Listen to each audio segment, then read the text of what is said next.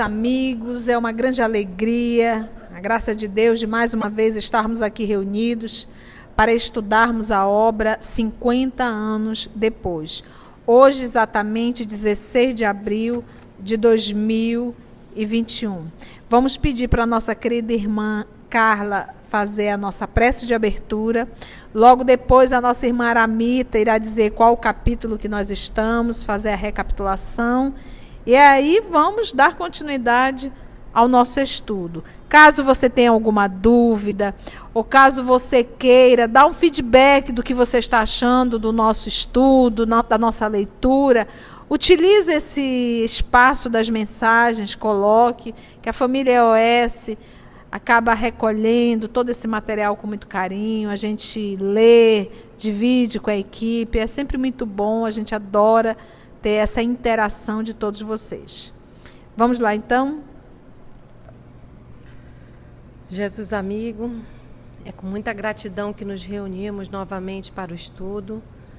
Te agradecemos essa oportunidade de entendimento, um oásis nesse deserto de secura, de tanta dor, poder falar e aprender sobre as manifestações desses personagens tão queridos.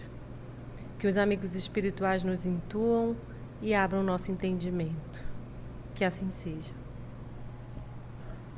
Na semana passada, nós iniciamos o capítulo 6 no Horto de Célia, que é no Jardim de Célia onde nós vimos que ela ficou, depois que ela, a, a Bruna Hilda a acusou de ser o pai da criança dela, o pai Epifânio a expulsou do, do, do convento e ela pediu para ficar no, na casinha que é separada, né, lá no, no, nos fundos, lá no horto. E é lá ela trabalhava e, e cuidava da criança. A criança ficou uns anos com ela, mas veio a falecer. E ela já está doente, está ficando tuberculosa. Mas a toda tarde ela reúne, chega muitos peregrinos e ela lê o Evangelho e comenta o Evangelho. E que ela fala do Evangelho com tanta, com tanto, tanta brandura, com tanto conhecimento, que as pessoas têm a impressão de como se ela tivesse conhecido Jesus. E numa dessas pregações que ela está interpretando o Evangelho, quem chega atrás do irmão Marinho é Evídio Lúcius. E após, que é o seu pai, após as pregações, ele vai conversar com o irmão Marinho e Célia, muito comovida, o convida para passar a noite com, com ela lá na, na, no casebre dela, se isso ele não se isso ele não se ofender, né? Se ele não tiver luxos. Então ele aceita e ela faz uma sopa para ele, né? Que aí ela diz que é nessa hora ela pode cuidar com o desvelo do pai. E, ela, e o Evídio Lúcio fica emocionado com isso, e eles estão conversando, e o Evídio Lúcio diz que nunca falou para ninguém do que aconteceu na vida, e ele se sente, e na presença dela, dele, né? Ele pensa que é o irmão Marinho, ele sente vontade de falar, e nós paramos nessa parte, que ele pergunta se o irmão Marinho escuta as confidências dele. Que aí é essa fala final. Há muito sinto necessidade de um conforto direto. E somente a vós confio as minhas chagas, na expectativa de um auxílio carinhoso e fraterno. Então, nós vamos acompanhar, meus amigos, a, a, o diálogo entre Célia e seu pai. Lembrando que Célia faz então uma voz aí masculina, porque para todos ele é o irmão Marinho. Eu fico imaginando, é, por mais que ela esteja com os cabelos curtos, uma verte masculina, mas tem os traços, né? E o pai deve ter, ter sentido uma grande ternura, um, um é, ele achou muito parecida, né? Então vamos lá ver esse diálogo entre esse pai e essa filha. Se isso vos faz bem, meu amigo, podeis confiar no meu coração, que rogará ao Senhor pela vossa paz espiritual em todos os transes da vida. Exclamou a jovem, enxugando uma lágrima discreta. E enquanto ao irmão Marinho lhe acariciava a cabeça branca prematuramente, atormentado por dolorosas recordações. Eu vi de Lúcio, sem saber explicar o motivo de sua confiança, começava a contar-lhe o penoso romance de sua existência. De vez em quando, a voz tornava-se abafada por uma que outra lembrança ou episódio. A cada pausa, o interlocutor, comovido, respondia ao seu estado de alma com esta ou aquela advertência, traindo as próprias reminiscências. O tribuno surpreendia-se com isso, mas atribuía o fato às faculdades divinatórias presumíveis no apóstolo do amor e da caridade pura que tinha à sua frente. Meus irmãos, quando que a menina Célia poderia imaginar que lá atrás, há 10 anos, saindo sozinha com um bebê no colo, expulsa do lar, fizeram inclusive o próprio funeral mostrando que a filha tinha morrido. Ela apenas aprendeu a servir a Jesus. Ela não ficou correndo atrás de explicar, de dizer, de mostrar. Não. Ela fez a vontade do Cristo e deixou o Cristo agir na vida dela. E hoje, olha aí o Cristo, trouxe o Pai no colo dela. Então é aquilo que diz o Evangelho: buscai primeiro as coisas de Deus, as demais vos será dada por acréscimo. O tribuno então surpreendia-se com isso, mas atribuía o fato às faculdades divinatórias presumíveis no apóstolo do amor e da caridade pura que tinha à sua frente. Depois de longas horas de confidência, em que ambos choravam silenciosamente, eu vídeo concluía. Aí tem, irmão Marinho, minha história amargurada e triste. De todas as tragédias lembradas, Guardo profundo remorso, mas o que mais me acabrunha é lembrar que fui um pai injusto e cruel. Um pouco mais de calma e um pouco menos de orgulho teria chegado à verdade, afastando os gênios sinistros que pesavam sobre o meu lar e o meu destino. Relembrando esses acontecimentos, ainda hoje me sinto transportado ao dia terrível em que expulsei do coração a filha querida. Desde que me certifiquei da sua inocência, procuro-a, ansioso por toda parte. Parece-me, contudo, que Deus, punindo meus atos condenáveis, entregou-me aos supremos martírios morais, para que eu compreendesse a extensão da falta. É por isso, irmão, que me sinto réu da justiça divina, sem consolação e sem esperança. Tenho a impressão de que, para reparar meu grande crime, terei de andar como o judeu errante da lenda, sem repouso e sem luz no pensamento.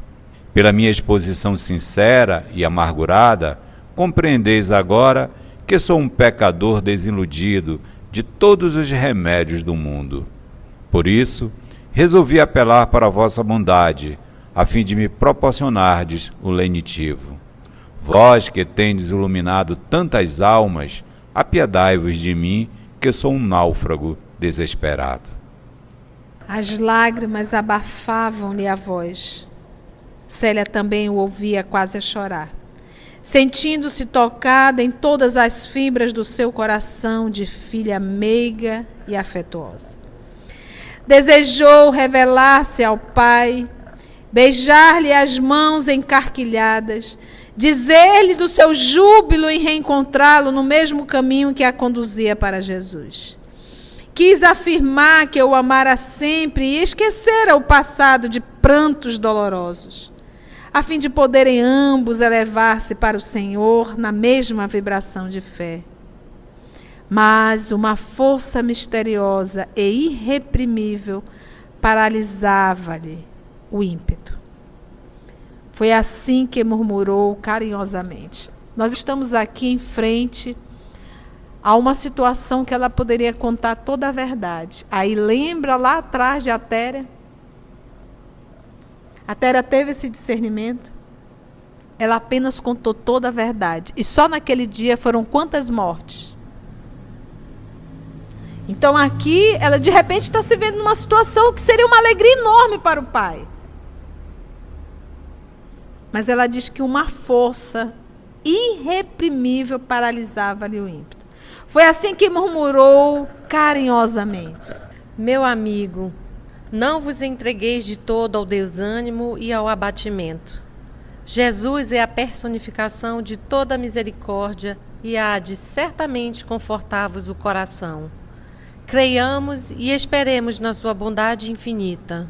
Mas eu sou um pecador que se julga sem perdão e sem esperança. Falava Euvídio Lúcius na sua sinceridade dolorosa. Quem não o seria neste mundo, meu amigo? Porventura não seria destinada a todos os homens a lição da primeira pedra? Quem poderá dizer, nunca errei no oceano de sombras em que vivemos? Deus é o juiz supremo e, na sua misericórdia inexaurível, não pode cobrar aos filhos um débito inexistente. Se vossa filha sofreu, houve em tudo uma lei de provações que se cumpriu conforme com a sabedoria divina. A resposta dela é de uma inspiração tamanha. Sim, ela passou por tudo isso, passou, ele errou, errou, mas ainda assim foi com a permissão de Deus. É essa linha que ela está tomando. Ela, ela saiu da. E olha que ela está falando, é dela. Ela sabe o que ela passou. Então ela está dizendo assim: se eu passei por tudo isso, é uma aprovação. Logo foi com a permissão de Deus. E é isso que a gente tem que entender. Por mais que você encontre alguém terrível na sua frente, e que faça você comer o pão que o diabo amassou, é com a permissão de Deus. Não existe vítima na lei. É isso que a gente tem que entender, sabe, gente? É por isso, vai dizer, nossa, mas aí é tanta passividade. Não é ser passivo, gente. É aprender que aqui na terra é necessário sacrificar orgulho, vaidade, egoísmo que são as chagas da humanidade. Então, quase sempre, quando a gente não se curva, a gente não se curva por conta de vaidade, de orgulho e de egoísmo. Gemeu o tribuno em voz desalentada. No entanto, ela era boa e humilde, carinhosa e justa. Além do mais, sinto que fui impiedoso, pelo que experimento agora as mais rudes acusações da própria consciência. E como se quisesse transmitir ao interlocutor a imagem exata das suas reminiscências, o filho de Quinéio Lúcio acrescentou, enxugando as lágrimas. Se a visses, irmão, no dia fatídico e doloroso, concordarias, certo, em que minha desventurada Célia era qual ovelha imaculada a caminhar para o sacrifício. Não poderei esquecer o seu olhar pungente ao afastar-se do aprisco doméstico, ao segregar-se do santuário da família, honrado sempre pela sua alma de menina com os atos mais nobres de trabalho e renúncia. Recordando esses fatos, vejo-me qual tirano que, depois de se abandonar a toda sorte de crimes, andasse pelo mundo mendigando a própria justiça dos homens, de modo a experimentar o desejado alívio da consciência. Ouvindo-lhes as palavras, a jovem chorava copiosamente, dando curso às suas próprias reminiscências, eivadas de dor e de amargura. Continuou o tribuno angustiado. Sim, irmão. Sei que chorais pelas desventuras alheias Sinto que minhas provas tocaram igualmente o vosso coração.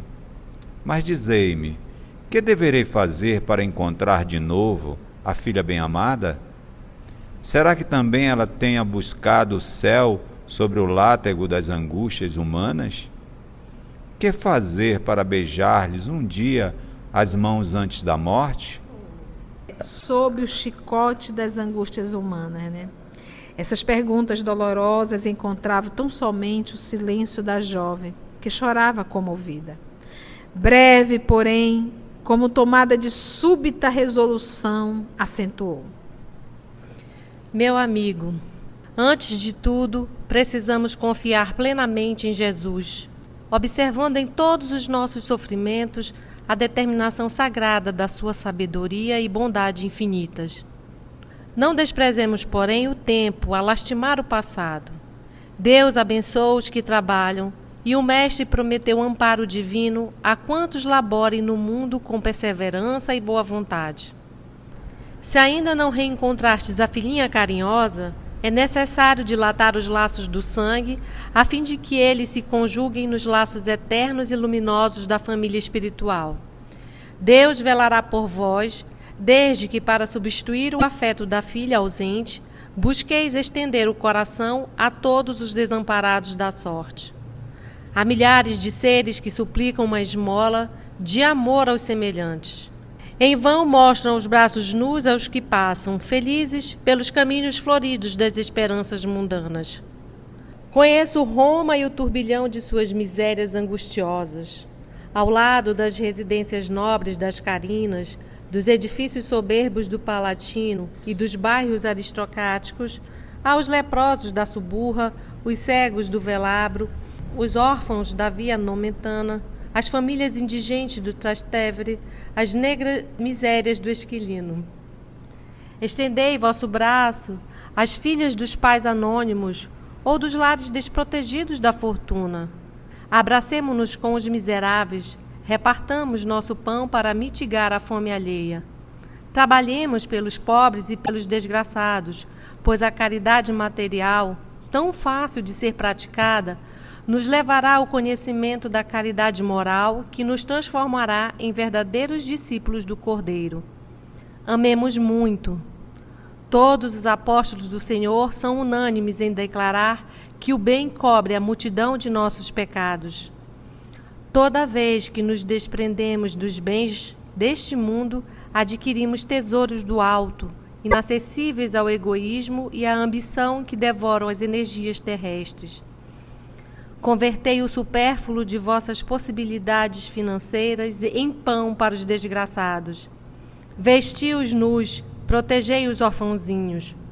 Todo o bem que fizermos ao desamparado constitui moeda de luz que o Senhor da Seara entesoura para a nossa alma. Um dia nos reuniremos na verdadeira pátria espiritual, onde as primaveras do amor são infindáveis. Lá Ninguém nos perguntará pelo que fomos no mundo, mas seremos inquiridos sobre as lágrimas que enxugamos e as boas ou más ações que praticamos na estância terrena. Imaginem vocês que nós acabamos de ouvir uma palestra do irmão Marinho falando para alguém carregado de dor e arrependimento. Aí eu pergunto: quem de nós na terra não temos dor e arrependimento. Então, vai ser necessário nós comentarmos essa, essa fala do senhor Marinho, da nossa querida Séria, para o próprio pai. Você vê a, a, a, o auxílio espiritual dela, porque a gente tem muito isso. Às vezes, quando a gente carrega uma dor muito grande, a gente queria poder voltar e refazer toda a história. E nem sempre dá.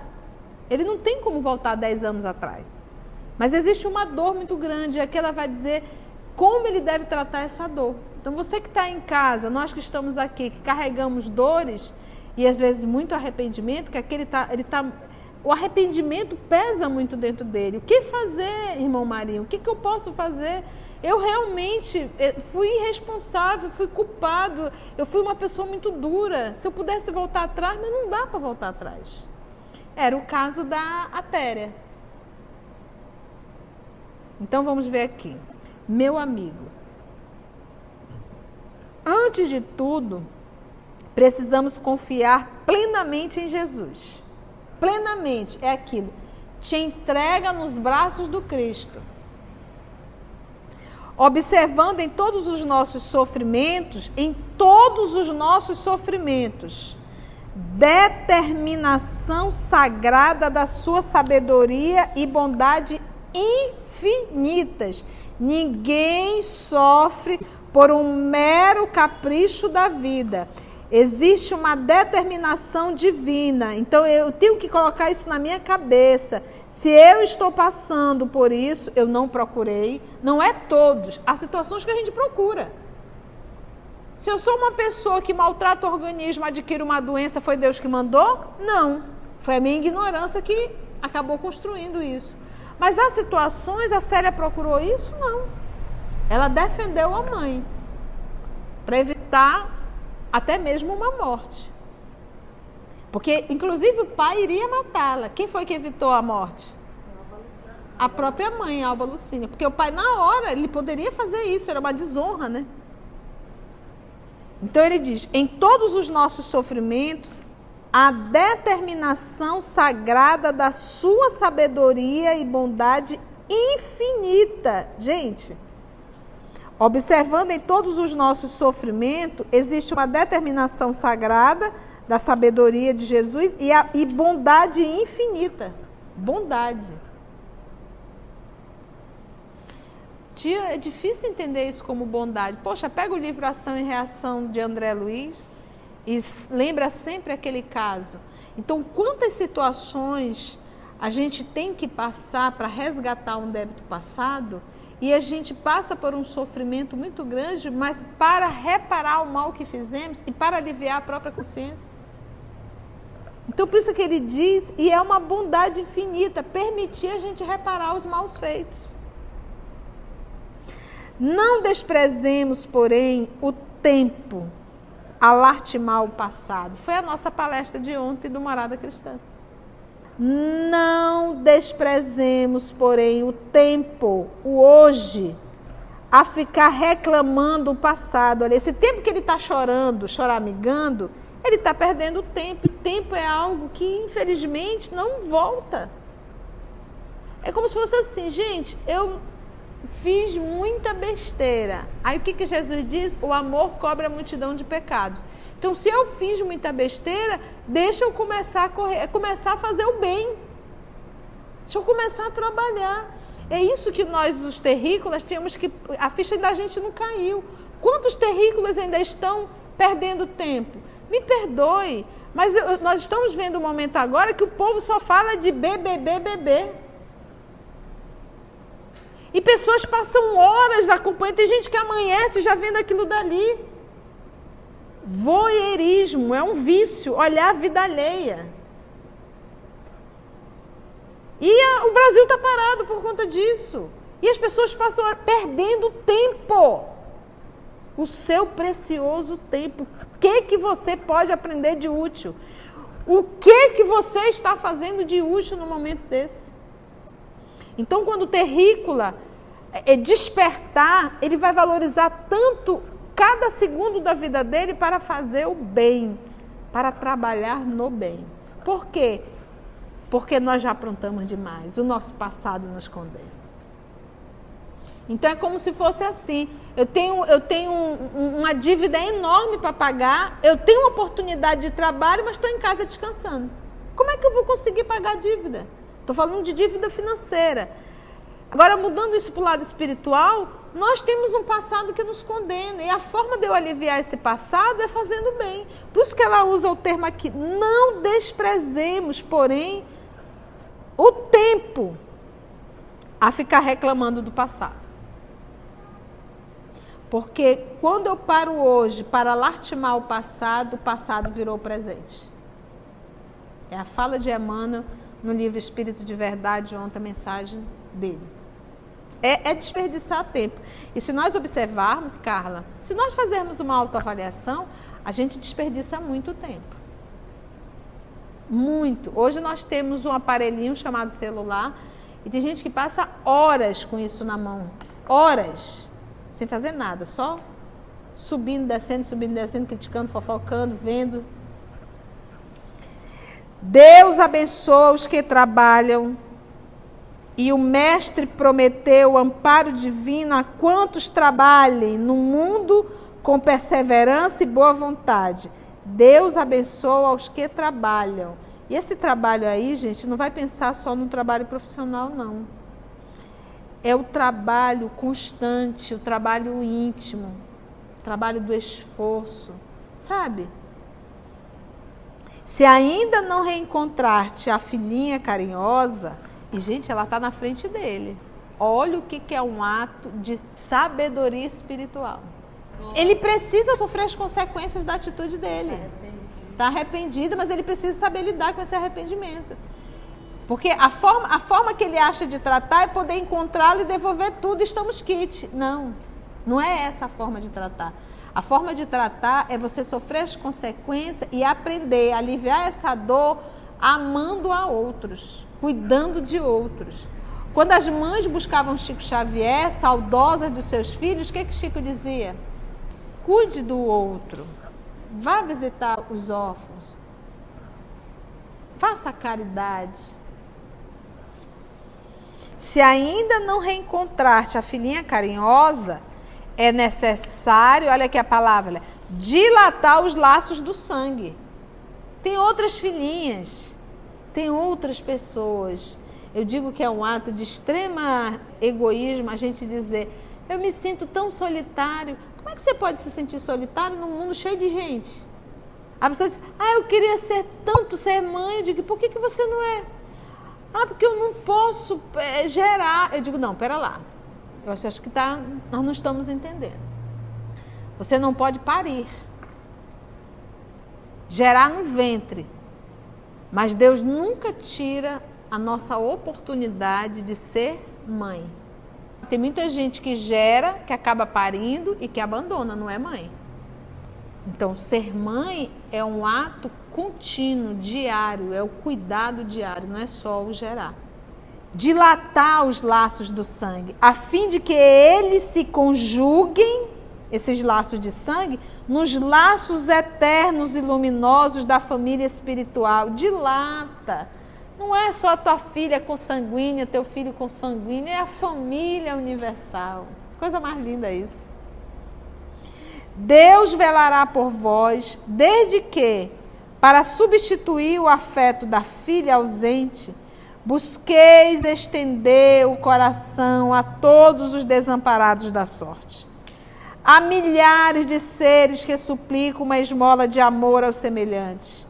Em vão mostram os braços nus aos que passam, felizes pelos caminhos floridos de esperança mundana. Aí ela vem retratando, ela diz: Eu conheço Roma. Isso é exatamente onde tem muita gente precisando de um abrigo precisando de um carinho, precisando de um pão. Ela diz: Estendei vosso braço às filhas dos pais anônimos ou dos lares desprotegidos da fortuna.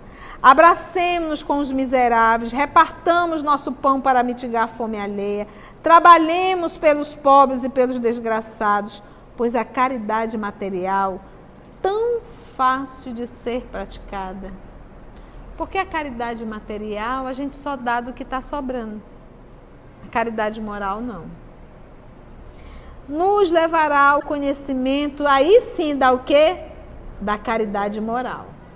Que nos transformará em verdadeiros discípulos do Cordeiro. Então não é a caridade material que me transforma em um verdadeiro discípulo do Cordeiro. É a caridade moral, mas a caridade material me leva à caridade moral. Porque eu passo a me sensibilizar com a dor do outro. Gente, isso é muito profundo. Todos os apóstolos do Senhor são unânimes em declarar que o bem cobre a multidão de nossos pecados. Toda vez que nos desprendemos dos bens deste mundo, adquirimos tesouros do alto. Olha só. Toda vez que nos desprendemos dos bens deste mundo, adquirimos tesouros do alto inacessíveis, esse tesouro do alto, inacessíveis ao egoísmo, inacessíveis à ambição, que devoram as energias terrestres. Devoram, gente. Isso é forte. Convertei o supérfluo de vossas possibilidades financeiras em pão para os desgraçados. Gente, isso está tão atual como a gente gasta com o supérfluo. Verte os nus, protegeis os órfãozinhos. Todo bem que fizermos ao desamparado constitui moeda de luz que o Senhor da seara entesoura para a nossa alma. Um dia nos reuniremos na verdadeira pátria espiritual, onde as primaveras do amor são infindáveis. Lá, ninguém nos perguntará pelo que fomos no mundo, mas seremos inquiridos sobre as lágrimas que enxugamos e as boas ou más ações que praticamos na estância terrena. Então não vai perguntar qual era a tua posição em Roma, mas quantas lágrimas você enxugou. Que lindo, gente, isso aqui. Então a solução da nossa vida não é ter o que queremos, mas buscarmos o que precisamos verdadeiramente. E quase sempre esse buscar exige de nós esforço, vontade, sacrifício e renúncia. Então, quando a gente se centraliza muito em nossa dor, a dor cada vez se torna maior e não se resolve. Quando a gente larga a nossa dor para ir amenizar a dor do outro, que eu tenho capacidade de amenizar, porque ela está falando aqui das dores materiais. Gente, gente sofre porque não tem o que comer, não tem o que vestir, não tem onde dormir. Não é verdade? Então, esse é o segredo da vida. Meus irmãos, quanta alegria. Olha, gente, eu não sei para vocês, mas para mim foram muitas lições nessa, nesse pequeno diálogo de Célia com o nosso querido Euvídio Luz. Vamos envolver o nosso amigo Augusto para fazer a nossa prece de encerramento. Com todos esses ensinamentos, amado Mestre Jesus, nós levamos em nosso íntimo a reflexão necessária para fazermos as mudanças que necessitamos nesse caminhar para Ti. Hoje, marcados pela essa conversa entre o seu pai e sua filha, onde mostra que precisamos não ficarmos presos a lastimar o erro que cometemos, mas sim buscar as mudanças necessárias nos esforços que precisamos fazer para mudar nossos atos e atitudes baseados simplesmente no amor que tu nos ensinou há mais de dois mil anos. Obrigado, Mestre, por esses ensinamentos, aliás, por essas lembranças, e que possamos ter essa vontade de buscar a pô-lo em prática no nosso dia a dia. Que assim seja.